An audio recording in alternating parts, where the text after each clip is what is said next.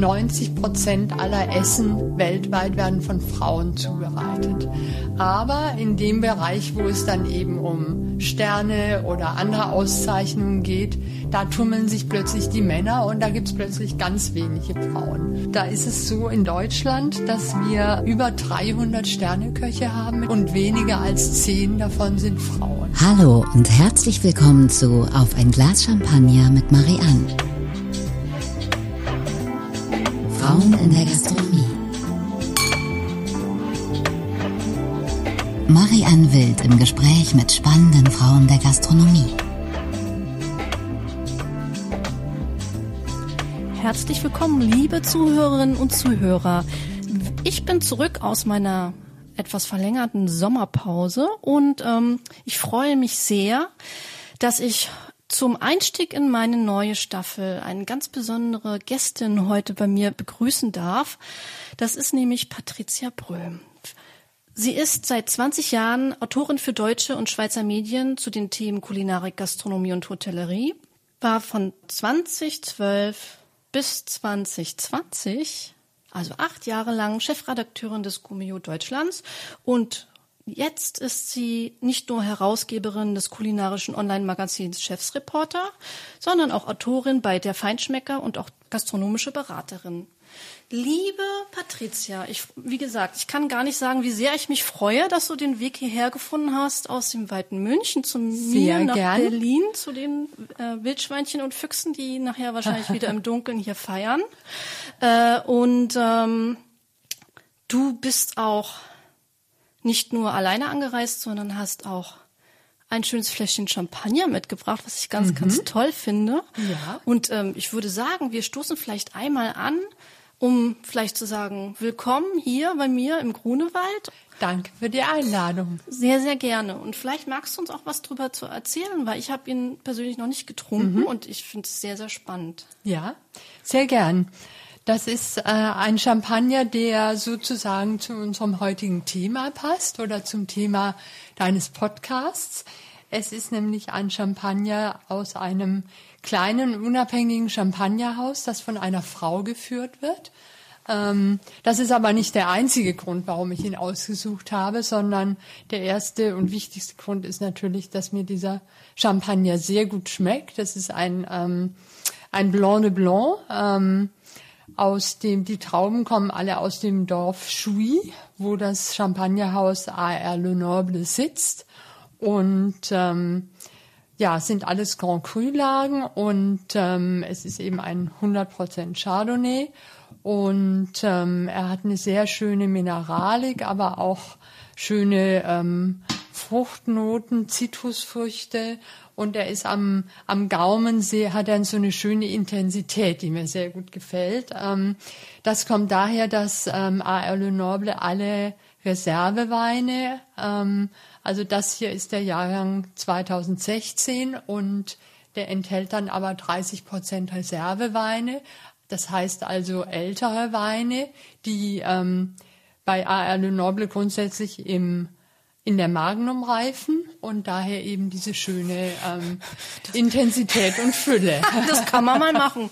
Ja. In der Magnum reifen. Ach, sehr, sehr schön. Und das ist eben, also mir gefällt der äh, Champagner deswegen auch so gut, weil ich finde, es ist ein toller Aperitif-Champagner oder auch mal so an einem Nachmittag, wie mhm. ähm, wir das jetzt tun. ähm, und ähm, ja, er hat auch ein tolles Preis-Leistungs-Verhältnis, muss man sagen. Und ähm, wie gesagt, der zweite Grund ist eben, dass ähm, dieses Champagnerhaus A.R. Le Noble von Anne Malassagne geleitet wird. Ähm, sie hat in den frühen 1990er Jahren das Weingut ihrer Familie übernommen, beziehungsweise musste es von einem Tag auf den anderen übernehmen, weil ihr Vater sehr krank wurde. Und sie war damals 28, hatte eigentlich eine sehr erfolgreiche Karriere bei L'Oréal als Controllerin schon ähm, in vollem Gange und ähm, musste sich dann eben entscheiden, hat sich für dafür entschieden, das Champagnerhaus in der Familie zu halten. Und ähm, hat das sehr, sehr erfolgreich ähm, weiterentwickelt. Und ähm, sie ist aber auch eine Frau, die einiges darüber erzählen kann, wie, ähm, wie es vor allem damals in den 90er Jahren noch alles andere als üblich war, dass ein Champagnerhaus eben von einer Frau geführt wird. Mm, sie hat dann, äh, also die ersten zehn Jahre, sagt sie, waren sehr hart. Sie hat dann ihren jüngeren Bruder mit reingenommen, der hat Önologie studiert und ist heute der Kellermeister. Und ähm, es war dann oft so, wenn die beiden zusammen zum Beispiel zu Verkostungen gefahren sind, um ihr Champagner vorzustellen, dann haben die die Gäste meistens gedacht, sie sei die Assistentin oder sie sei dabei, um die äh, Weine zu entkorken und die Gläser einzuschenken. Und ähm, sie, sie sagt selbst, das ist inzwischen wesentlich besser geworden. Ähm, es hat sich viel getan, auch in der Champagne. Ähm, aber sie ist eben der Meinung, ähm, man, man sollte, also sie möchte einfach jungen Frauen heute diesen Weg, den sie gegangen ist, der durchaus ein harter Weg war, den möchte sie ihnen so ein bisschen ersparen und ähm, hat deswegen ein Netzwerk gegründet, ein Frauennetzwerk, das nennt sich La Transmission. Das heißt auf Französisch so die Weitergabe von Wissen an die nächste Generation. Und ähm, ich glaube, das sind etwa zehn Mitglieder mittlerweile. Das sind einige sehr, ähm, na, also einige Chefinnen sehr namhafter Champagnerhäuser dabei, wie zum Beispiel Krug, äh, Bruno Payard oder Tétinger. Und das zeigt auch so ein bisschen, dass, dass sich da doch was tut. Ich habe über das Thema äh, letzten Samstag in der Süddeutschen Zeitung auch eine äh, eine Reportage geschrieben und ähm, in dem Zusammenhang habe ich eben auch die Champagner von A.R. Le Noble wieder probiert und mir gedacht, das passt heute perfekt. Perfekt, der ist wirklich wunder, wunderschön, ja. äh, also ich liebe ja äh, Blanc de Blanc Champagner sowieso und ähm, das ist ein ganz, ganz feiner und trotzdem, mhm. der hat so eine ganz schöne Würzigkeit. Mhm. Also ihr könnt alle ein bisschen neidisch sein, wenn ihr jetzt zuhört. Wir genießen wirklich was ganz, ganz Tolles. Dann nehme ich doch noch einen Schluck.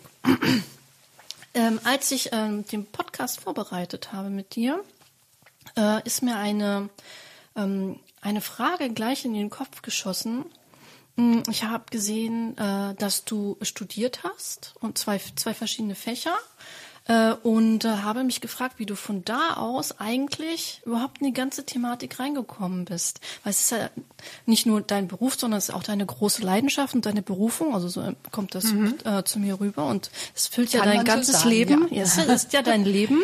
Wie ist es denn dazu gekommen? Hast du das von einer Sekunde auf die andere beschlossen oder ja, wie müssen wir uns das vorstellen?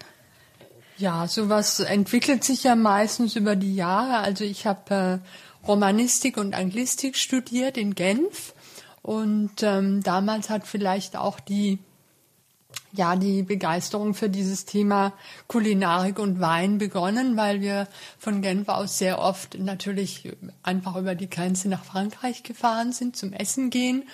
Ähm, damals natürlich noch nicht so auf ähm, Spitzenniveau, sondern eher so kleine Bistros, Brasserien. Ähm, aber so hat eigentlich diese Liebe zur französischen Küche angefangen und zum Wein. Und ja, später, als ich dann ähm, im Journalismus gearbeitet habe, da ist ja das Schöne, dass äh, wir Journalisten uns eigentlich immer die Thematik aussuchen können als berufliches Thema, die, ähm, die uns auch privat interessiert oder die einfach den eigenen Interessen am nächsten kommt.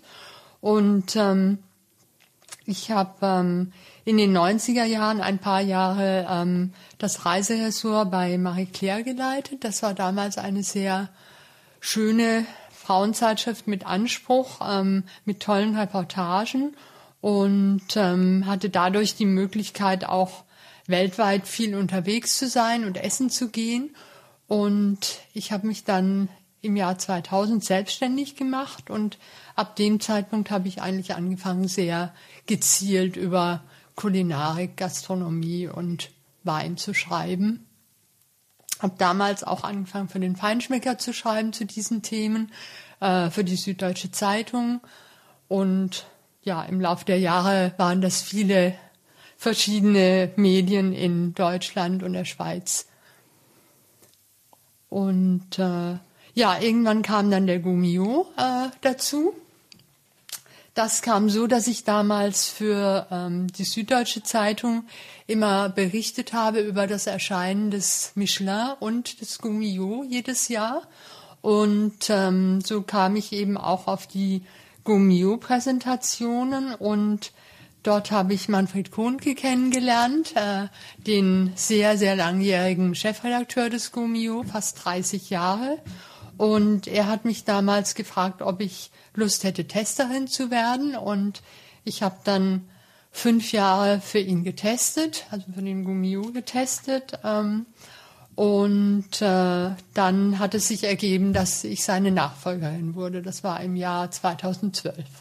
Wahnsinn. Mhm. Es muss doch äh, eigentlich verrückt sein. Das hast du dir ja wahrscheinlich nie so gedacht, dass das mal so kommt. Äh, ich, ja, aber das sind, das ist so, das ist ja oft so im Leben. Das, das geht so in kleinen Schritten. Natürlich, das, das ergibt äh, entwickelt sich, natürlich sich eben entwickelt so. Ein sich, Ding ja. führt zum nächsten und äh, ich hatte damals ja auch schon ähm, viele Jahre Restaurants getestet, also zuerst für den Feinschmecker und dann kam eben der Gummio dazu und ja, insofern war das eigentlich, hat sich das immer so weiterentwickelt und so kam es dann dazu. Und ähm, du hast mit Sicherheit sehr, sehr viel äh, gesehen und erlebt. Hattest du das Gefühl, als du ähm, dann Chefredakteurin wurdest vom Gummio, dass du, es da für die Menschen um dich herum oder generell so ein Problem gab, weil du eine Frau bist, oder hast du da durchaus eine positive Erfahrung gemacht? Also, das hat, glaube ich, jetzt in dem Zusammenhang nicht, ähm, nicht wirklich eine Rolle gespielt, ähm, welches Geschlecht ich habe. Ähm, es gibt natürlich immer Neider, das ist klar, äh, wenn Ja, man so eine Position ja. hat. Und ähm, natürlich gab es viele Männer, die der Meinung waren, dass sie der viel, viel bessere Nachfolger gewesen wären. Ist auch klar. Aber ja, im Grunde ähm, habe ich nicht das, nie das Gefühl gehabt, dass mein äh, das Frausein da in dem Zusammenhang wirklich eine Rolle spielt. Und ähm, im Journalismus ist man ja eigentlich oder allgemein in der Kommunikationsbranche zum Glück da schon recht weit, was ähm, ja was die Verteilung von Posten zwischen Männern und Frauen angeht. Also Ja. weiter als in der gehobenen Ja, Gastronomie. genau. Da, jeden das wäre Fall. jetzt so etwas gewesen, was, wo ich jetzt nachgehakt hätte. Beziehungsweise, was ist ja offensichtlich, deswegen mache ich ja auch den Podcast. ähm, es ist ja so, dass ähm, wir nach wie vor ähm, viele Küchenchefsposten von Männern oder Küchen, Küchen, leitenden Küchenposten Ja. an, immer noch von Männern Ja. geführt werden. Ich hatte ja auch in einigen Podcasts in der Vergangenheit auch immer ein bisschen geschaut, wo kommt das her, warum ist das so? Und da Ja, haben wir natürlich in die sozialen Strukturen geschaut und ähm, dass es eben auch was mit den Arbeitszeiten zu tun hat und dass man dann als Frau ja auch sich oft entscheiden muss zwischen Karriere oder Mhm. Familie. Ähm, siehst du das so ähnlich und äh, siehst du da eine Veränderung, weil du hast so viele Erfahrung, du hast so viel gesehen und äh, du reist ja immer noch so wahnsinnig viel. Mhm. Siehst du da eine Tendenz in eine der beiden Richtungen? Ich denke, dass das, also das Thema ist, ähm, ist auf jeden Fall da. Das ist ein Thema, das eigentlich auch die, die, die gehobene Gastronomie schon lange ähm, beschäftigt, dass einfach ähm, zu wenige Frauen ähm, damit spielen. Äh, ich habe mir noch mal eine Zahl rausgesucht, die ich eigentlich sehr wirklich, äh, also in einem nicht sehr erfreulichen Sinne verblüffend finde. Und zwar ähm, 90 Prozent aller Essen weltweit werden von Frauen zubereitet. Aber in dem Bereich, wo es dann eben um Sterne oder andere Auszeichnungen geht, da tummeln sich plötzlich die Männer und da gibt's plötzlich ganz wenige Frauen. Ähm, und das kann man auch äh, sehen, wenn man jetzt mal den, den Michelin als, als Maßstab nehmen will. Ähm, da ist es so in, in Deutschland, dass wir ähm, über 300 Sterneköche haben in Deutschland und weniger als zehn davon sind Frauen. Oder ja, weniger als zehn dieser Restaurants. Könnt mich jetzt Frauen nicht sehen, geführt. ich schüttel gerade äh, Ja. den Kopf und nicht, nicht unbedingt mit so einem Aha, das ist ja super, sondern das ist halt schon alarmierend auf jeden Fall.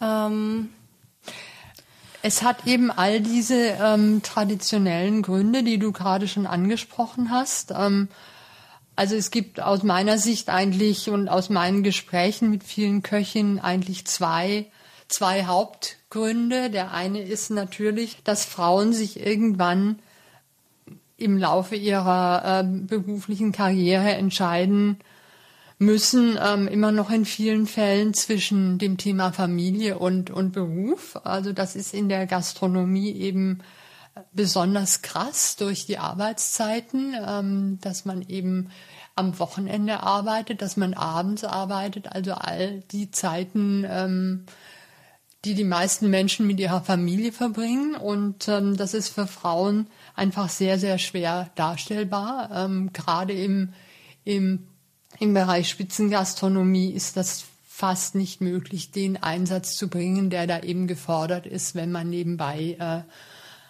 vielleicht kleine Kinder hat, um die man sich kümmert. Ähm, die einzigen Fälle eigentlich, wo, die ich kenne, wo das erfolgreich gelingt, ist meistens in klassischen Familienbetrieben. Weil da ist natürlich ein anderes Verständnis da. Da sind meistens auch mehrere Generationen, die zusammenarbeiten. Und dann gibt's vielleicht die Großmutter oder die Tante, ähm, irgendjemand, der da eben auch gerne einspricht. Oder natürlich auch der Onkel oder der Großvater. Ähm, das ist, das ist eben die eine Sache. Äh, und die andere Sache ist, dass man leider auch sagen muss, ähm, das ist zwar in den letzten 20 Jahren viel, viel besser geworden, dieses äh, berühmte Thema, das ähm, Arbeitsklima und auch das ähm, Gesprächsniveau in den Küchen. Äh, das ist eine schöne Formulierung. Ja, sehr schön. und äh, da, also da, da gibt es schon wirklich große Verbesserungen. Es gibt inzwischen zahlreiche Küchen, wo das ähm, kein Problem mehr ist. Ähm, aber es gibt leider auch noch viele Küchen, wo immer noch ähm, ja so ein ziemlicher Machismo ähm, vorherrscht und wo, wo einfach äh, die Sprache auch so ist, dass man sich da als Frau schwer tut. Ähm, man hat eigentlich nur zwei Optionen als Frau. Entweder man hört einfach weg oder man ist so schlagfertig ähm, und selbstbewusst, dass man da jeweils sofort Kontra geben kann. Ähm, und beides ist natürlich nicht jedem gegeben. Und das ist einfach wohl der Grund, warum, äh, warum dieser, dieser Job ähm, für viele junge Frauen nicht äh, besonders attraktiv ist. Ja, da muss ich dir leider recht geben. Also ich denke, beim zweiten Punkt empfinde ich das so, dass es da einen großen Aufbruch gibt. Dass, äh, dass Hoffentlich. Ich empfinde das so. Also es ist ja so, dass mh, man viel hört, auch von Kollegen und äh, in der Kommunikation all diese Dinge jetzt ein Glück in ganz, ganz, ganz, ganz vielen Betrieben ganz anders gehandhabt werden. Äh, Es gibt leider noch den einen oder anderen, der immer noch nicht aufgewacht ist, aber es sind halt auch diejenigen, die dann wahrscheinlich am Ende eben auch ohne Mitarbeiter zurückbleiben, weil die Auswahl äh, ist inzwischen Ja. so groß Ja. an guten Arbeitgebern in Deutschland, die eben einen guten, angemessenen äh, Ton äh, im Arbeitsklima in Küche und Service haben und ähm, äh, die eben Respekt und alle anderen Sachen nicht als äh, äh, Ausnahmesituation sehen, sondern da gehört es einfach zum ganz normalen guten Ton, wie man sich das vorstellen sollte. Ja. Ich denke, das ist etwas, was wir was auf einem ganz, ganz, ganz guten Weg ist und sich auch durchsetzen wird, einfach aufgrund dessen, weil die Mitarbeiter heutzutage ein Glück so selbstbewusst sind, dass sie dann auch sagen, nee, dann gehe ich. Das habe ich gar nicht Ja. mehr nötig. Ja. Das Ich- ist gut. Die neue Generation von Ja. jungen Frauen und Männern auch, die, ähm, die sind äh, ein Glück anders aufgewachsen Ja. und ähm, die haben dieses Selbstbewusstsein und das finde ich wunderbar. Die andere Problematik natürlich, die du als allererstes angesprochen hast, das mit den Arbeitszeiten, das ist natürlich etwas, Das können wir halt nicht ändern. Nee, das Und ist ein bisschen systemimmanent. Genau. Ist schwierig. Also ähm, da müsste man eben andere, ja, vielleicht Teilzeitmodelle finden, äh, Gleitzeitmodelle. Ähm, aber da, das ist klar. Also das ist in diesem äh, gerade in der in der heutigen Situation, ähm, wo natürlich nach der Pandemie sowieso alle Gastronomiebetriebe kämpfen ähm, und ähm, wo äh, ja die Mitarbeiter auch besonders knapp geworden sind, ist das natürlich nochmal eine ganz andere Herausforderung. Ja, weil wir eben auch, äh, irgendjemand, habe ich gelesen, hat geschrieben 20 Prozent, aber ich bin mir sicher, dass es mindestens 30 Prozent Abwanderungen sind mhm. in unserer Branche. Mhm. Ja. Äh, aufgrund dessen, weil viele eben in der äh, zu, zu Pandemiezeiten in den Lockdowns zu Hause bleiben mussten. Mhm. Und es war jetzt bei uns im Betrieb ja nicht so. Wir haben ja gut zu tun gehabt ähm, durch den Lieferservice. Ja. Aber viele haben das ja auch nicht gemacht und haben ihre Mitarbeiter halt zu Hause gelassen. Und sehr viele haben auch Geschmack daran gefunden, weil sie eben vielleicht auch schon seit Jugend an in dem Beruf gearbeitet haben, mhm. in den Berufen gearbeitet mhm. haben und äh, das genossen haben, ähm, dass sie am Wochenende zu Hause sind und Zeit mit den Kindern verbringen können, sage ich jetzt mal so ganz direkt. Ja. Aber das gilt ja, wenn man das so weiterbricht, auch für andere Berufe wie äh, in den Arztberufen oder Feuerwehr, Frauen, Männer ähm, und äh, Polizistinnen, die sind ja auch alle im Schichtdienst. Mhm. Ähm, und äh, da können wir auch nicht alle beschließen, wir bleiben jetzt zu Hause, machen jetzt einen Bürojob. Also ich finde, das ganz, ganz Wichtige ist, wir dürfen unsere Leidenschaft nicht vergessen, das Gast geben, ob ich jetzt in der Küche arbeite oder im Service, dass ich etwas tue für die Gäste.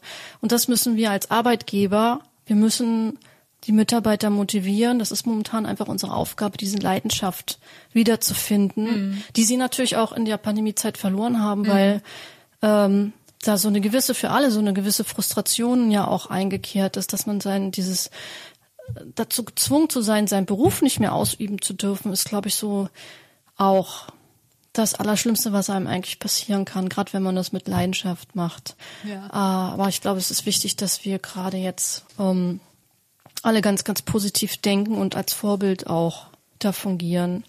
Und was äh, das Thema mit den Arbeitszeiten angeht, da finde ich die Idee mit der Gleitzeit oder der Teilzeit natürlich sehr, sehr gut. Man müsste halt natürlich immer schauen, wie kann man sowas praktizieren. Klar, klar. Das ist sicher auch in, ähm, schätze ich mal, eigentlich in kleinen Betrieben, wo man sich kennt und wo man im täglichen äh, miteinander sowieso ähm, einfach mehr miteinander spricht und äh, dass Dinge vielleicht auch mal von Tag zu Tag so ein bisschen ähm, besprechen kann, äh, ist, würde ich mir vorstellen, dass das einfacher umzusetzen ist als jetzt in einem großen Hotel zum Beispiel, das zu einer internationalen Gruppe gehört, wo es einfach bestimmte Richtlinien gibt und ähm, ja, wo man das einfach weniger flexibel handhaben kann. Aber ich denke auch, dass gerade durch die durch die Pandemie äh, mit all ihren Entwicklungen, die sie gebracht hat, eigentlich auch, also die, die Lücke hat sich einfach vergrößert im Arbeitsmarkt Gastronomie, äh, dramatisch vergrößert. Und umso mehr ist das jetzt eine Situation, wo man eigentlich sich bemühen müsste, ähm, junge Frauen anzusprechen und für diese Branche zu gewinnen, weil äh, da liegt einfach noch ein ganz großes Potenzial brach bei den, bei den Frauen. Und äh, ja, das wird aber nur eben über gewisse Veränderungen funktionieren. Das stimmt. Ähm, es ist ja so, ähm, du kommst ja aus München mhm. und da gibt's ja eine ganz tolle Entwicklung. Da haben sich das ja, glaube ich, zwei Frauen, mhm. äh, glaube ich, selbstständig gemacht, wenn ich das richtig mitbekommen habe, als Köchinnen. Oh. Eine angestellt, ja. ja. Also in München haben wir tatsächlich im Moment äh, einen, anscheinend einen tollen Nährboden für ähm, weibliche Karrieren in der Spitzengastronomie. Ähm,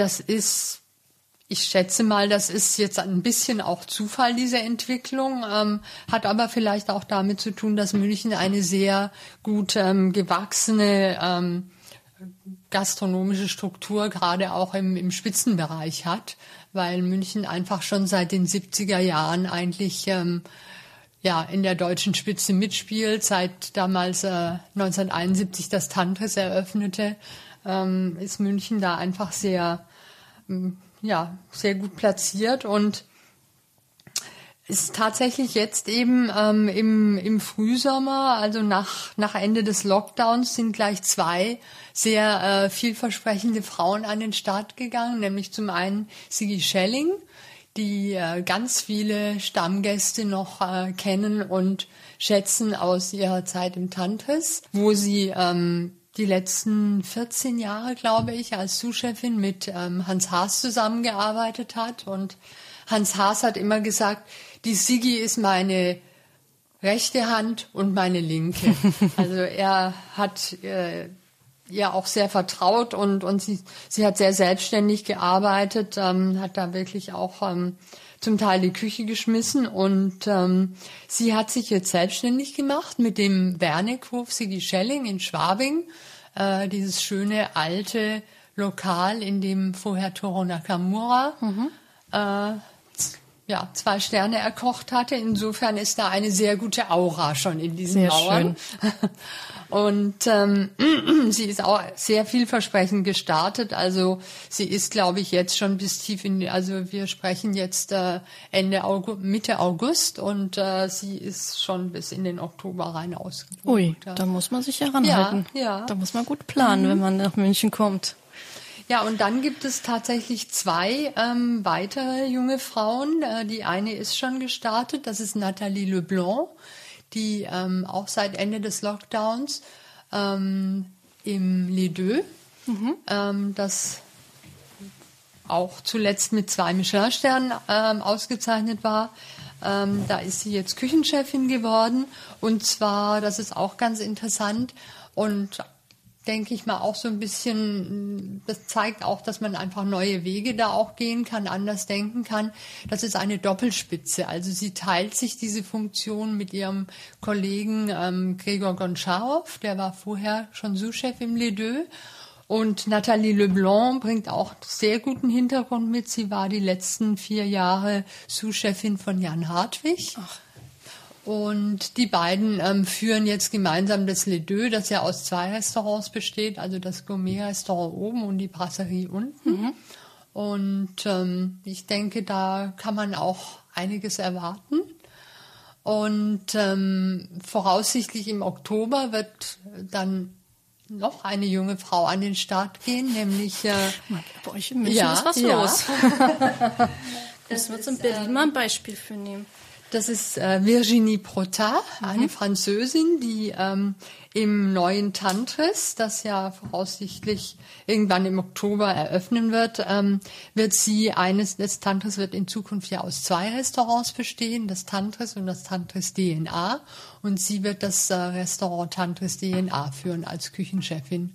Und sie kommt äh, aus Frankreich, hat ähm, das Institut Paul Bocuse in Lyon besucht und ist auch Ende 20 und ja, übernimmt da auch eine sehr spannende Position. Ja, und weil das Tantris DNA, wenn ich mich richtig erinnere, gelesen zu haben, wird ja das Restaurant sein, wo die alten Klassiker serviert werden. Genau, das knüpft eigentlich so ein bisschen an, an klassische Werte an. Ähm, zum einen äh, auch klassische Gerichte aus der Geschichte des Tantris, zum Beispiel das Kalbspries Humor von Eckhard Witzigmann.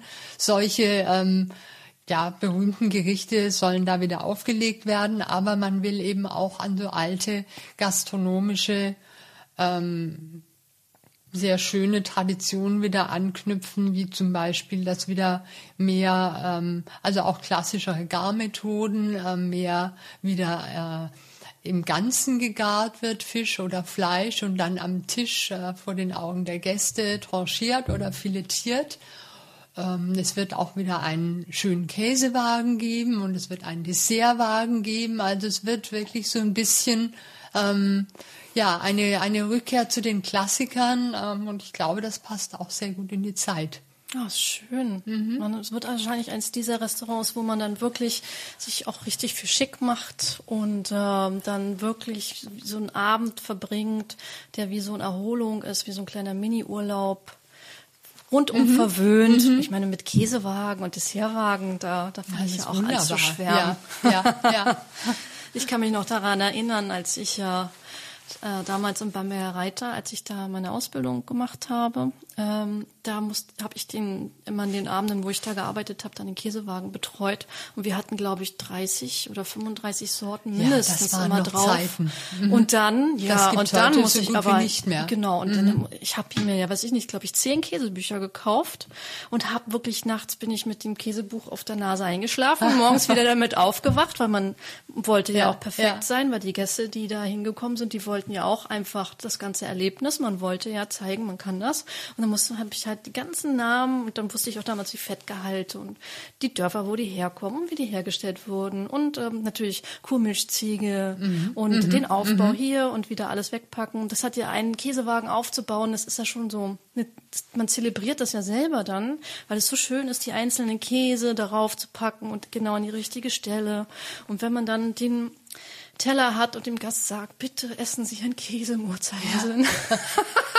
ja, und das ist sowas Schönes und in Frankreich ist das ja noch, ähm, ja, da ist es auch zurückgegangen, aber ähm, es gibt, man findet das noch öfters, aber in Deutschland ist das fast völlig äh, aus der Mode gekommen, weil so ein, einen gut, sehr guten Käsewagen zu unterhalten und zu pflegen, das weißt du ja am besten, Oh, das das, kostet kostet, viel Geld. Zeit und Geld. Geld vor allen Dingen auch. Ja. Geld, ja. Und ähm, also der einzige eigentlich, den, der mir einfällt, der so richtig opulent noch ist, ist im Restaurant Barreis in Barreis, Bayersbronn.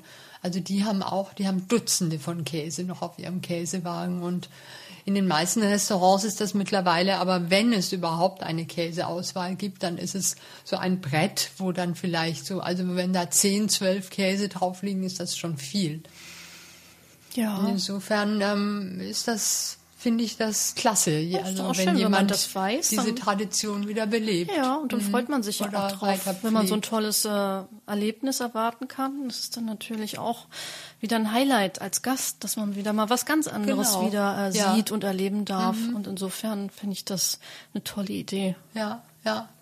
Ich werde Ja, das auf jeden Fall mal ausprobieren, Ja. was dann so weit ist. Genau, dann kommst du uns in München besuchen. Ja, das mache ich auf jeden Fall. ich werde ja jetzt mit dem Podcast äh, eh ein bisschen mehr endlich mal meine Flügel ausspreizen Auf und gehen? auf Reisen gehen. Äh, weil jetzt ist ja die Pandemie im gröbsten vorbei und äh, der äh, Virus ist ja auch ein Teil unseres Lebens und ähm, ich möchte gerne noch viele tolle Frauen äh, in meinen Podcast einladen, aber ich werde dann hinfahren. Ich habe mir überlegt, ich kann das ja auch immer mit einem schönen Restaurantbesuch verbinden. Ich esse ja Genau. selber so gerne, ähm, dass ich dachte, ja, das ist jetzt mal Zeit, äh, mal ein bisschen aus Berlin herauszugehen. Und da kommen bestimmt ein paar sehr, sehr schöne Gespräche auf uns alle zu. Auf jeden Fall. Also da habe ich schon einige Ideen. Ja, wo, wunderbar. äh, Da, wo ich dich sehr gerne, gerne inspirieren. Äh, hinempfehlen würde. Gerne. Sehr schön. Ähm, wenn du, ähm, wenn wir dieses Thema Frauen, die wir ja fördern wollen, auch durch solche Gespräche, wie wir sie so führen, ähm, motivieren wollen, was gibt es denn, was wir Schönes erzählen können, warum sie in, in diese Branche reingehen sollten? Fällt dir spontan was Es ein? ist ja eigentlich eine ganz großartige Branche. Also ich glaube, jeder, der mit Gastronomie zu tun hat und ähm, ich gehöre ja als Journalistin und, und Gastronomiekritikerin eigentlich nur so am Rande dazu, aber genügend, um eben viel auch so von dem, ja, einfach von dem, von dem Geist und, und dem, diesen tollen Zusammenhalt, der in dieser Branche existiert, mitzukriegen und auch von der Lebensfreude. Ähm, also ich glaube, das ist eigentlich eine Branche, die sehr, sehr viel zu bieten hat, so an ähm, es ist wirklich auch ein, ähm, also äh, es gibt sehr viele inoffizielle Netzwerke. Also man, man ist, glaube ich, in dieser Branche, wenn man einmal drin ist und eine gewisse Zeit äh, darin gearbeitet hat, ist man eigentlich, egal in welche Stadt man fährt, man, man kennt immer Leute, ähm, stimmt, kennt ja. Kollegen, andere Gastronomen oder Produzenten und kann immer irgendwo anknüpfen, irgendwo essen gehen, irgendwo mal eine Verkostung machen. Ähm, Ja, in der Gastronomie zu arbeiten ist ja auch immer irgendwie wie eine Reise, finde ich, weil man Ja. immer ganz viel ähm, erleben kann. Also auch, auch, auch wenn man jetzt zum Beispiel ähm, in dem Beruf arbeitet oder so wie du den beschreibt und begleitet. Ähm, es ist ja so, wenn du jetzt zum Beispiel Artikel schreibst, dann äh, besuchst du ja auch Produzenten. Das ma- mache Ja, ich ja zum Beispiel ja. jetzt als äh, Gastronomin ja auch. Ähm, dass man ähm, Weingüter besucht, dass man Käseproduzenten Genau, Fischzüchter. oder ähm, Fleischproduzenten genau. und diesen Zeit, äh, diesen Zahn der Zeit einfach auch mitbekommt und sich ja selber jedes Mal eigentlich wieder weiterbildet. Und ich glaube, das ist auch das Interessante, wenn man in dieses Ganze mit einsteigt, dass es so viel zu entdecken gibt und das ist, wir stehen ja nicht. Wir entwickeln uns ja immer weiter. Und wenn man jetzt so die Trends sieht, und das wäre jetzt auch die nächste Frage, die ich an dich stellen würde, siehst du irgendwelche Trends? Ähm, den Trend, den ich weiterhin sehe, ist ja diese, dass man nachhaltiger arbeitet und dass man ähm, mehr auch auf die Produkte und äh, Produzenten zurückgreift in Ja. seiner Region, was ich eine ganz fantastische ähm, Entwicklung äh, finde, die in Berlin sehr, sehr stark ist. Also es sind ganz, ganz viele Restaurants, die jetzt gerade in der Pandemie zwischen den Lockdowns oder gerade jetzt nach dem Lockdown, die haben halt alle gewartet, dass es endlich aufgemacht werden darf, ähm, geöffnet haben. Und ich habe dadurch, dass ich äh, das Problem mit dem Fuß habe und der OP, ich kann zwar nicht laufen, dafür kann ich essen. Und äh, habe jetzt endlich mal Zeit, äh, ganz viel essen zu gehen und habe mich so gefreut, dass ähm, dieses Bewusstsein so stark geworden ist und dass man wirklich Fleisch und ähm, äh, regionalen Fisch bekommt und Fleisch vom äh, aus dem Umland und äh, dass wirklich geachtet darauf wird auf die Produkte und dass auch dieses wieder zurückkommt, dass man auf dem Markt einkaufen geht und dann daraus Menüs äh, kreiert, Viergangmenüs. Und ähm, ist das ein Trend, den du auch so beobachtest? Ja, auf jeden Fall.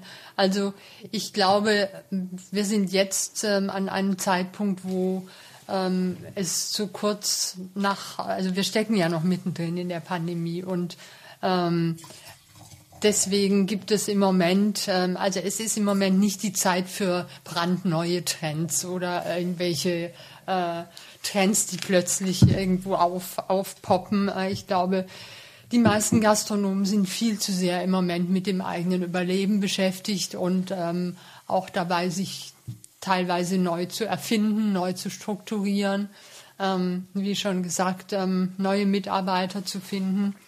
Und ähm, deswegen glaube ich, ist es im Moment eher so eine Konsolidierung von Entwicklungen, die, die vorher schon zu beobachten waren und die uns schon eigentlich einige Jahre begleiten. Und da ist natürlich an allererster Stelle, wie du sagst, das Thema Nachhaltigkeit. Ähm, das ähm, ist ja eigentlich längst mehr als ein Trend. Das wird einfach bleiben. Ähm, und ähm, die, ja, die Zusammenarbeit mit, mit regionalen Produzenten, ähm, das ist tatsächlich auch etwas, was sich äh, in den letzten, würde ich mal sagen, so 10, 15, 20 Jahren, ja, 10, 15 Jahren ganz enorm entwickelt hat in Deutschland. Ähm, also äh, noch, noch so um die Jahrtausendwende ähm, hat man ja, haben viele Köche immer noch so ein bisschen immer nach Frankreich geschielt und es ging immer drum, ähm,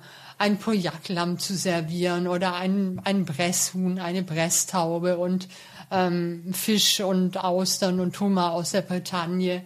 Also die richtig wertigen Labels kamen immer aus Frankreich und das hat sich komplett geändert eigentlich. Also jetzt ist es tatsächlich eher so, dass die, äh, die meisten Köche eben gerne regionale Produzenten auf ihren Speisekarten nennen und, und es gibt einfach mittlerweile auch sehr, sehr gute äh, Produkte in, in Deutschland, also in, in allen Bereichen, die du ja auch schon genannt hast. Und ähm, das ist etwas, was sich auf jeden Fall äh, ja, einfach halten wird und, und sicher auch noch äh, stärker wird. Zumal natürlich jetzt auch viele Gastronomen in der Pandemie die Erfahrung gemacht haben, dass internationale Lieferketten ähm, Oh ja. recht anfällig sind äh, Ja, und definitiv. einfach mal kurz zusammenbrechen können. Genau. Und dann, dann steht man da. Und das ist natürlich ähm, unpraktisch, wenn man jetzt gerade auf den äh, Lachs aus Neuseeland oder auf die Jakobsmuscheln aus Norwegen wartet. Ähm, während eben, wenn man ähm, mit einer Fischzucht äh, zusammenarbeitet, die, die ein paar Dutzend Kilometer entfernt ist, dann kann man da einfach ähm, ja anders agieren.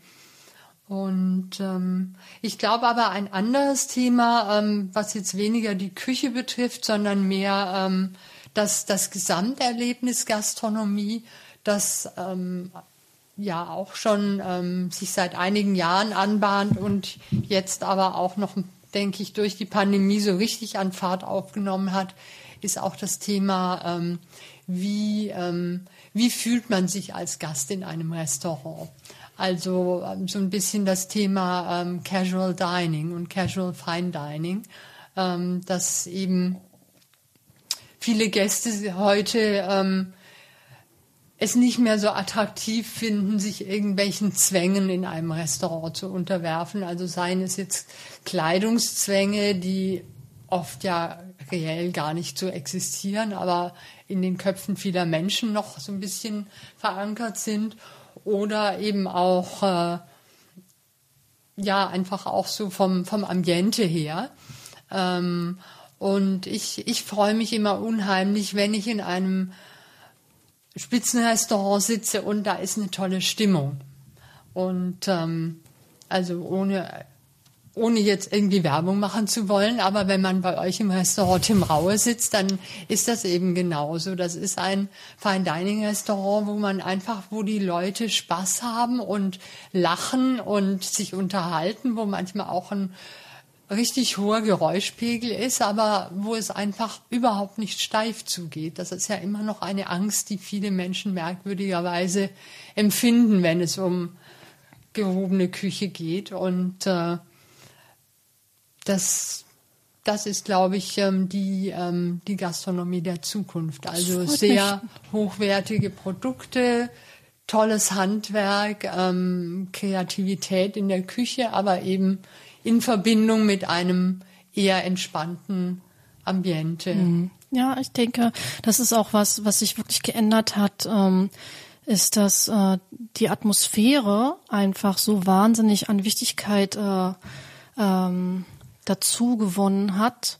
Und äh, als Tim und ich uns damals selbstständig gemacht haben mit dem Restaurant Tim Raue, da war das ja auch für uns wirklich so eins der großen Themen, ähm, weil ich habe ja schon immer im Service auch davor schon dafür gekämpft, dass man diese gewisse Steifheit, die man vielleicht auch so ein bisschen ja. aus Frankreich, das war ja immer das große Vorbild im Service mhm. mit der mit der Hand hinterm Rücken und der Handserviette dazu und es gibt immer noch so diesen kleinen mhm. internen Witz bei uns im, im Service. Wenn meine Mitarbeiter mich schocken oder ärgern wollen, dann bauen sie große Artischocken aus Servietten und packen sie unter Wein oder Champagnerkühler, dann wissen sie, da da, es ist wie so ein Triggerpunkt für mich. Da, das will ich nicht. Das hat für mich, das ist für mich so ein Inbegriff von, also Dingen, die kein Mensch braucht und was ja. alles so wirklich ein bisschen sehr steif macht. Und ähm, ich denke, das sollte immer eine gute Balance haben. Und ähm, ich finde das auch ganz verrückt, dass viele heutzutage noch ähm, die Qualität eines Restaurants daran bemessen, ob eine Tischdecke drauf liegt oder nicht. Ja. Ich weiß ja. nicht, ob dir das auch schon mal passiert ist, aber wenn mal irgendjemand ein Bekannter dann sagt, na guck mal, der Italiener, der hat ja äh, Tischdecken auf der auf der auf den Tischen, das muss ja gut sein. Also äh, mhm. dieses mhm. dieser das, was sich eigentlich dahin entwickelt hat, dass man sagt, mhm. dass Tischkultur eine andere Wertigkeit bekommen hat, insofern, dass es wirklich passt zum Essen mit dem Ambiente ja. zusammen. Ob äh, das jetzt Silberbesteck ist oder keins. Ähm, es muss ja einfach zum Konzept auch passen. Und äh, wir haben ja auch zum Beispiel diese Tischläufer und kei äh, keine richtigen Tischdecken und andere haben, weiß ich nicht was, wunderschöne Sets wahrscheinlich. Und äh, das hat ja nichts mit der Qualität des Essens oder mit Überhaupt der Atmosphäre nicht. zu tun. Überhaupt nicht. Und ich wüsste gerne, dass den, bei den Menschen dieses aus dem Kopf rausgeht, dass die Qualität eines Restaurants darin abzusehen ist, ob da eine Tischdecke ja, drauf liegt. Das ja. würde ich gerne einfach mal sagen. Aber davon das, abgesehen, ja. ja, mir war das so super wichtig immer, ähm, dass die Gäste wissen, dass wenn sie zu uns kommen, einfach diese, dass es bei uns keine Attitüden gibt ja. und dass auch die ja. äh, Kellner nicht irgendwie feiner sind als die Gäste und sondern dass es wirklich eine Kommunikation auf Augenhöhe ist. Also, dass Mhm. uns wirklich interessiert, wenn sie reinkommen, dass sie unsere Gäste sind, dass sie mit uns den Abend verbringen und Dass man sich wohlfühlt Genau, und das gemeinsam. ist, genau, dass es sich, genau, und dass es sowohl die Gäste sich wohlfühlen, aber auch die Mitarbeiter Genau. und ähm, dass sie sich auch von den Gästen äh, willkommen äh, fühlen. Also es ist so miteinander, finde ich, was dann am Schluss dieses äh, auch ausmacht. Und dann steigt auch manchmal wirklich der der Kommunikationspegel, weil alle so viel Spaß Ja, haben. Mich freut ja. das vor allen Dingen mittags. Ich kann immer nur empfehlen, wer noch nicht bei uns essen war, der sollte auf jeden Fall das allererste Mal erstmal mittags kommen, weil wir haben einen schönen Lunch. Und ähm, dann ist es einfach auch das so quirlig angenehm, so unbeschwert. Dieses, man kommt rein, man hat einen wunderschönen, Mhm. unbeschwerten Mittag man geht raus und denkt sich, ja, das war so ein kleiner Kurzurlaub. Mhm. Ohne dass ich jetzt irgendwas sein muss, was ich nicht bin. Und ich bin einfach da, ich bin Hunger und Durst mit und kann mich in die Hände ge äh, da geben. Und die Mitarbeiter haben Spaß und es überträgt sich auf die Gäste. Und ich denke, das funktioniert in 95 Prozent aller Fälle sehr, sehr gut. Ja, absolut. Und das war immer unsere Intention. Ja, ja. Mhm. Das ist ja auch so ein ähm, so ein Klischee, dass das allerdings auch in den Köpfen vieler Gastronomen ganz lange festsaß, jetzt mal aus Sicht der, der Restaurantführer, dass da immer die Meinung verbreitet war, ähm, dass man, also das hat man ganz oft gehört früher, ja, um einen Stern zu erkochen oder zwei oder drei, da braucht man ja dies und das und muss viel Geld in die Ausstattung investieren und braucht ähm, dieses und jenes Besteck und Porzellan und weiß nicht was. Und das würde ich gerne an der Stelle nochmal ganz deutlich sagen, dass da nichts, und zwar gar nichts dran ist, weil alle Restaur alle seriösen, professionellen Restaurantführer, ähm, die beurteilen nicht das Ambiente, sondern ähm, die Note gilt immer nur der Küche und dem, was auf dem Teller ist. Also das hat der Michelin auch immer so propagiert. Das haben wir beim Gummio auch immer so gehalten. Ähm, ähm, das ist auch ähm, beim Feinschmecker so und bei, ja, bei anderen Führern. Ähm, jetzt gibt es natürlich viele ähm, auch selbsternannte Kritiker im Netz, die, die sich natürlich nicht an irgendwelche professionellen Standards gebunden fühlen und wo das sicher zum Teil wesentlich subjektiver zugeht, aber ähm, also in der professionellen Restaurantkritik spielt das eigentlich keine Rolle, sondern da geht's wirklich nur um die reine Küchen. Das finde ich aber gut, dass du das nochmal sagst, weil es sind ganz viele, die das wirklich denken. Genau. Und äh, wenn ich das im Gespräch manchmal so sage, und das hat ja, aber unsere Benotung hat nichts damit zu tun, ob wir jetzt Silberbesteck auf dem Teller haben oder nicht. Ähm, ich kannte mal ein äh, Restaurant in, war das in Hongkong? Ähm, da waren wir mal essen und es hat dann irgendwie ein ein Jahr später einen Stern bekommen. Da haben wir auf Plastikstühlen Ja. Außenbestuhlung und drinnen gesessen und vor unserer Nase hing ein der größte Fernseher, den ich bis dato gesehen hatte, und wir haben mit Plastikbesteck gegessen. Ja, Und ja. die haben trotzdem einen Stern bekommen. Und ähm, das ist so dieses typische Beispiel dafür, es geht um die um das, was auf den Teller kommt und Genau. den Geschmack und das genau das wird bewertet und nichts anderes. Mhm, Aber ich kenne das auch, ähm, dass so gerade so italienische Gastronomen ähm, auch immer gesagt haben, ja, und da müssen wir jetzt, weiß ich nicht, was Marmor in den Toiletten haben. Und dann denke ich mir immer so, Leute, Alles Quatsch. was, was läuft denn bei euch falsch? Nein, brauchen wir alles nicht. Ja, oder vielleicht manchmal auch eine Rechtfertigung vor sich selbst dafür, dass man vielleicht nicht die Wertung erreicht hat, die Das man äh, sein, ja. gerne hätte. Und dann sucht man eben ähm, Gründe, die möglichst wenig mit einem selbst zu tun haben, äh, um, um das zu erklären. Aber de facto ist es eben nicht so. Ah, ja. Aber das finde ich sehr, sehr gut, dass du das nochmal so deutlich gesagt hast. Weil das ist schon etwas, was wirklich so weit verbreitet ist, ähm, dass es schön ist, dass wir da nochmal mit aufräumen konnten mit Ja, dem Thema.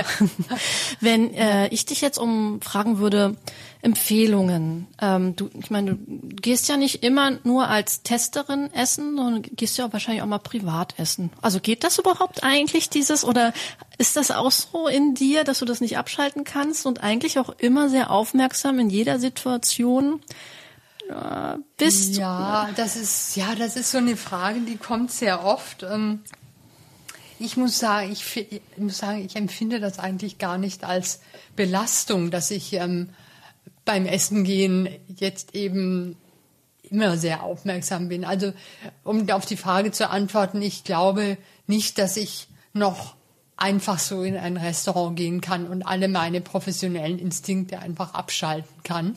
Ähm, manchmal schon, aber äh, sobald eben irgendwas vielleicht nicht funktioniert oder mir irgendwas auffällt, dann, dann ist das gleich wieder da. Und ich empfinde das aber eigentlich auch nicht als Belastung, sondern eher als Bereicherung, weil du natürlich, ähm, also durch die vielen Jahre beim Gummio, durch diese 13 Jahre waren das insgesamt als Testerin und dann als Chefredakteurin, ähm, wo ich ja auch noch sehr viel selbst getestet habe. Und ähm, du schärfst deine Instinkte einfach unheimlich. Und ähm, du entwickelst einfach auch so ein inneres Referenzsystem. Und ähm, das ist dann auch nicht anstrengend, sondern das ist einfach, ähm, das ist sowas, was im Hintergrund immer mitläuft. Und ähm, aber auch dazu führt, dass ich, dass ich einfach viel, viel bewusster esse heute als, als früher. Und das finde ich eigentlich eher schön als, äh, als belastend. Ja, also ich, mir geht's ja ähnlich.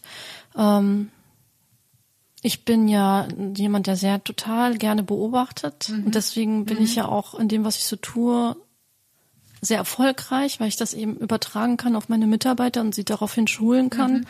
Und ich sehe wahnsinnig viel, auch mhm. was andere Menschen gar nicht sehen. Mhm. Und ich habe leider Gottes, und das ist manchmal, muss ich sagen, schon ähm, anstrengend, ein sehr ganz feines Gespür für so zwischenmenschliche Erschwingungen, die gar mhm. nicht ausgesprochen sind. Und das ist, wenn ich selber essen gehe und zum Beispiel jetzt am Nebentisch, was nicht so läuft, wie es laufen sollte, und ich das beobachte und das spüre, dann geht mir das manchmal schon ein bisschen nahe, weil mich ja dann eigentlich die Probleme dieses Tisches auf einmal irgendwie ja. ähm, mit reinbringen, weil mich belastet das dann im Moment, dass das einfach, dass es nicht so läuft an dem Tisch, ja. mit, sowohl ja. für den Gastronomen als auch für den Gast. Und da nehme ich leider viel zu sehr emotional daran teil. Also ich wünschte, das könnte ich manchmal äh, abstellen. Aber ansonsten bin ich auch so, dass ich sage, ähm, es ist eigentlich toll, dass man so intensiv alles mitbekommen kann. Ja, und dass man einfach so viele Antennen entwickelt hat äh, in den unterschiedlichen Bereichen rund ums Essen gehen. Ähm, und da, da hast du jetzt wahrscheinlich auch gerade eine Situation angesprochen, die ja eigentlich auch ganz, ganz spannend zu besprechen ist, nämlich die äh, die Thematik, dass man, wenn man beruflich essen geht, ja auch oft alleine essen geht. Und das ist ja, also das ist zum Beispiel etwas, was natürlich als Frau immer noch in unserem Kulturkreis ähm, ja so ein bisschen, ja, es ist natürlich jetzt auch viel besser geworden, aber ich kann mich noch gut erinnern, ähm, oder es gibt einfach Situationen, ähm, wenn man alleine in einer Stadt ist und man geht in ein bestimmtes Restaurant, äh, durchaus gehobener Art, ähm, dass es eben manchmal äh, so ein bisschen merkwürdig ähm, angesehen wurde. Aber ähm, ich finde, es gibt also es gibt für und wieder für beides. Ähm, natürlich gehe ich ähm, sehr, sehr gerne auch mit, mit Kollegen oder mit meinem Mann oder unserer Tochter essen. Ähm, vor allem eben, ich gehe vor allem gerne mit Menschen essen, mit denen man auch über das Essen sprechen kann, muss ich sagen. Ähm, aber ja, wenn ich beruflich unterwegs bin, dann bin ich eben auch oft alleine essen, gerade auch im Ausland oder, oder in Asien. Ähm, das zu meinen Lieblings- ähm, oder eigentlich meine absolute äh, kulinarische Lieblingsweltregion ist. Und ähm, dann ist das eben ja, dann, dann ist es eben oft so, dass man alleine da an einem Tisch sitzt und, und manchmal auch die Einzige ist. Meistens ist man abends die Einzige, die eben da alleine sitzt. Und das hat aber durchaus eben auch seine Vorteile. Also man, man ist zum Beispiel viel, viel aufmerksamer, was eben das angeht, was auf dem Teller liegt. Also man setzt sich natürlich viel intensiver mit dem äh, mit dem Gebotenen auseinander, wenn man nicht durch, durch Tischgespräche abgelenkt ist. Und ich finde, man, wie du eben gerade auch schon geschildert hast, man, man beobachtet natürlich viel mehr, auch im Restaurant, was passiert an den anderen Tischen, wie verhält sich der Service, wie geht er mit den Gästen um, ähm, was, was wird an den anderen Tischen bestellt. Ähm, also man registriert viel mehr und die Rundum-Erfahrung ist wahrscheinlich auf eine Art auch intensiver, was Definitiv. jetzt die rein gastronomische Erfahrung angeht, wenn man, wenn man alleine essen Das geht. stimmt, Insofern ja. hat das durchaus auch Vorteile. Ja, ich fand das am Anfang auch ein bisschen schwierig. Ähm, aber ich finde es im internationalen Bereich sehr viel einfacher als in Deutschland, als Frau alleine essen zu gehen, weil das ist, glaube ich, Das stimmt. ähm, international gar, überhaupt gar nicht mehr so was Besonderes. Ähm, wenn man du das in Deutschland machst, da wirst schon ein bisschen komisch angeguckt. Äh, aber ich muss ganz ehrlich sagen, äh, gerade wenn ich verreise und dann, ich versuche mir ja immer was zu suchen, also Urlaub und Essen miteinander zu verbinden, ist für mich immer, weil Essen ist für mich auch Urlaub gleichzeitig, aber ich brauche trotzdem immer ein bisschen Sonne und Strand. Und ich habe mir das einfach angewöhnt, dann ähm, ein bisschen was zu lesen mit dabei zu haben, äh, entweder mein iPad oder Mhm.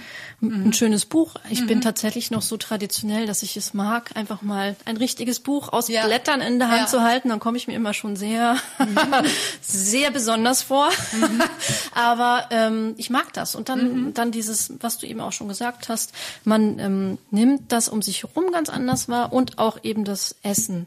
Das ist eine ganz andere Ja. Art von Genuss. Also natürlich finde ich das auch schön, in einem Gespräch zu sein und das äh, mich auszutauschen. Ähm, Das hat auch Vorteile, weil Absolut. man natürlich durch den Austausch auch manchmal auf Dinge kommt, die einem selbst vielleicht gar nicht so aufgefallen sind. das stimmt. Also, Aber es ist äh, auf jeden Fall, ich kann es auf jeden Fall äh, jedem mal empfehlen, alleine essen zu Ja. gehen. Ähm, Ja. Es ist eine ganz andere Erfahrung, als wenn man zu zweit, zu dritt oder zu viert essen geht.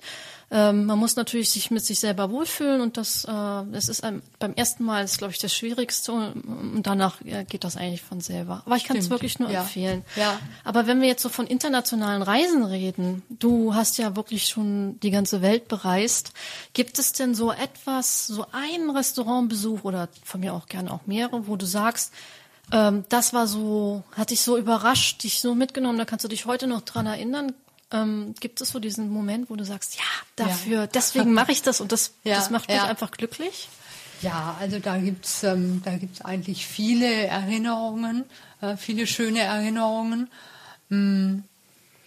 Ich werde auch oft gefragt, ob ich ein Lieblingsrestaurant habe. Da kann ich aber meistens nicht wirklich eine Antwort drauf geben, weil das ändert sich immer wieder und es gibt einfach ständig irgendwo ein spannendes neues Restaurant, äh, das man entdecken möchte oder wo man gerade war und das dann eben vielleicht mal kurzzeitig das aktuelle Lieblingsrestaurant ist. Aber ähm, also ich glaube, eine Erinnerung, die, die wahrscheinlich für jeden immer sehr eindrucksvoll ist, ist ähm, der erste Besuch in einem Drei-Sterne-Restaurant.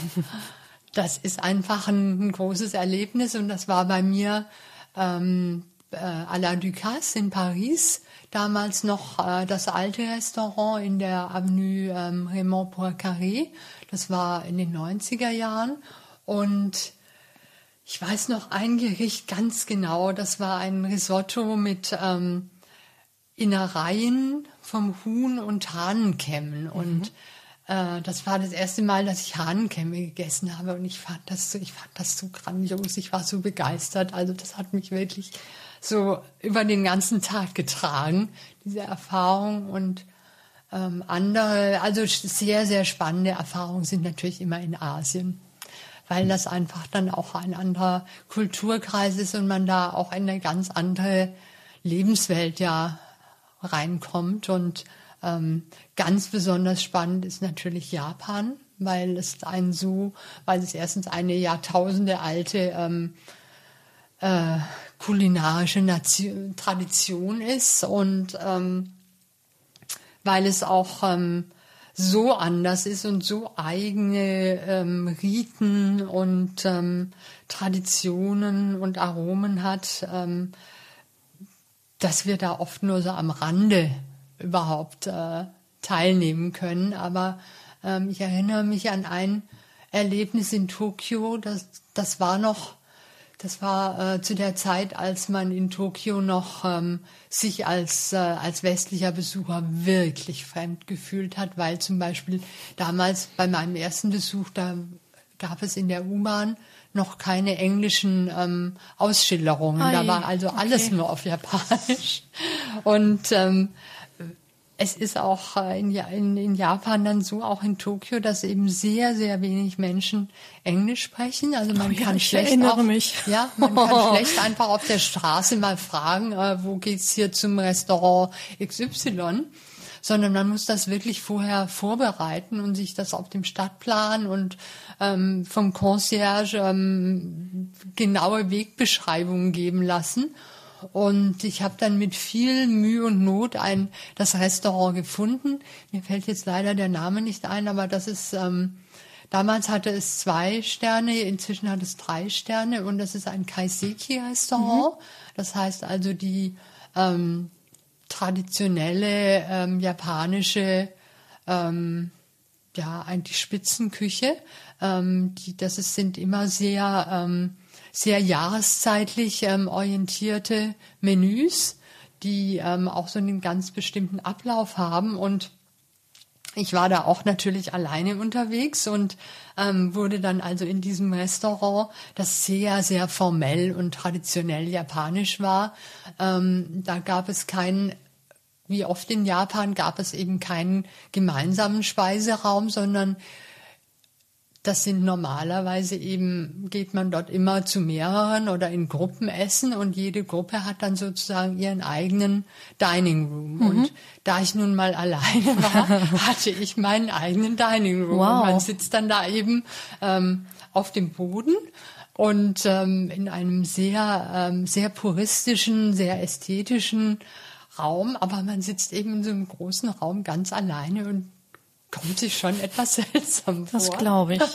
Und ähm, dann wurden eben diese, dann begann eben das Menü und ähm, die die ähm, Servicekräfte, die kamen auch immer auf den Knien hereingerutscht, um die ähm, Speisen zu bringen. Das war so ein Holzboden und äh, ja, das ist eben alles eine Situation. Ähm, die ist schon sehr, sehr fremd und sehr spannend. Und irgendwann kam dann auch der Eigentümer des Restaurants, also der wusste, dass ich ähm, Journalistin bin. Ich hatte mich da auch angemeldet. Ähm, und der kam dann, um sich mit mir zu unterhalten und kam also auch auf den Knien da reingerofft, was für uns auch immer so ein etwas lustiges Bild ist. Ähm, so ein Herr im Anzug. Und ähm, seine Tochter, die in Amerika studiert hatte, also er sprach natürlich kein Wort Englisch, aber seine Tochter hat dann so ein bisschen ähm, die, die Dolmetscherin gespielt und wir haben uns dann unterhalten und ähm, das war ein ganz reizender Herr und es war einfach, ähm, also alles in allem auch mit den ganz vielen fremden und neuen Aromen und Aromenkombinationen das war so ein tolles Erlebnis. Wahnsinn. Also ist, äh, ja, sowas bleibt dann ja auch ja. wirklich fürs ganze Leben mhm. dann in mhm. Erinnerung. Sollte, das sind so die besonderen Momente. Ja. Das ist eben auch das, was so, so schön ist am Essen gehen, ähm, dass man eigentlich über so ein Restaurant so ein ganzes Land ähm, erkunden und, und erfahren kann. Also ich glaube überhaupt Essen gehen oder Märkte besuchen ist eine der, ähm, der besten Arten, ein, ein fremdes Land kennenzulernen. Für mich jedenfalls. Ganz, ganz, ganz wunderbar. Ich finde, du hast uns einen ganz, ganz, ganz tollen Einblick gegeben in ja deine journalistische Welt und ähm, ich äh, habe ganz viel Spaß gehabt und viel äh, gelernt und ich fand es wahnsinnig sehr spannend. Ähm, ich glaube, wir könnten über so eine Geschichten jetzt auch noch ewig äh, sprechen. Ja, ich glaube, da haben wir beide wir ein bisschen was äh, dazu zu beizusteuern. Mhm. Ich äh, würde sagen, wir verabschieden uns für heute erstmal. Es war mir eine große Freude, dass du heute zu Besuch warst. Danke schön ich, für die Einladung. Ähm, sehr gerne. Und ich äh, komme demnächst mal in München vorbei. Ne? Meine nächste Reise geht vielleicht nach München, dann hören wir vielleicht von da einen Podcast. Gute Idee, dann jo. gehen wir zusammen essen. Oh, sehr gerne. dann, liebe ja. Zuhörerinnen und Zuhörer, schön, dass ihr mit dabei wart. Ich hoffe, es hat euch äh, wie immer gefallen. Und ich freue mich auch, wenn ihr dazu Kommentare habt und vielleicht auch Vorschläge. Ich wünsche euch allen noch einen wunderschönen Tag. Bis dann. Tschüss. Tschüss.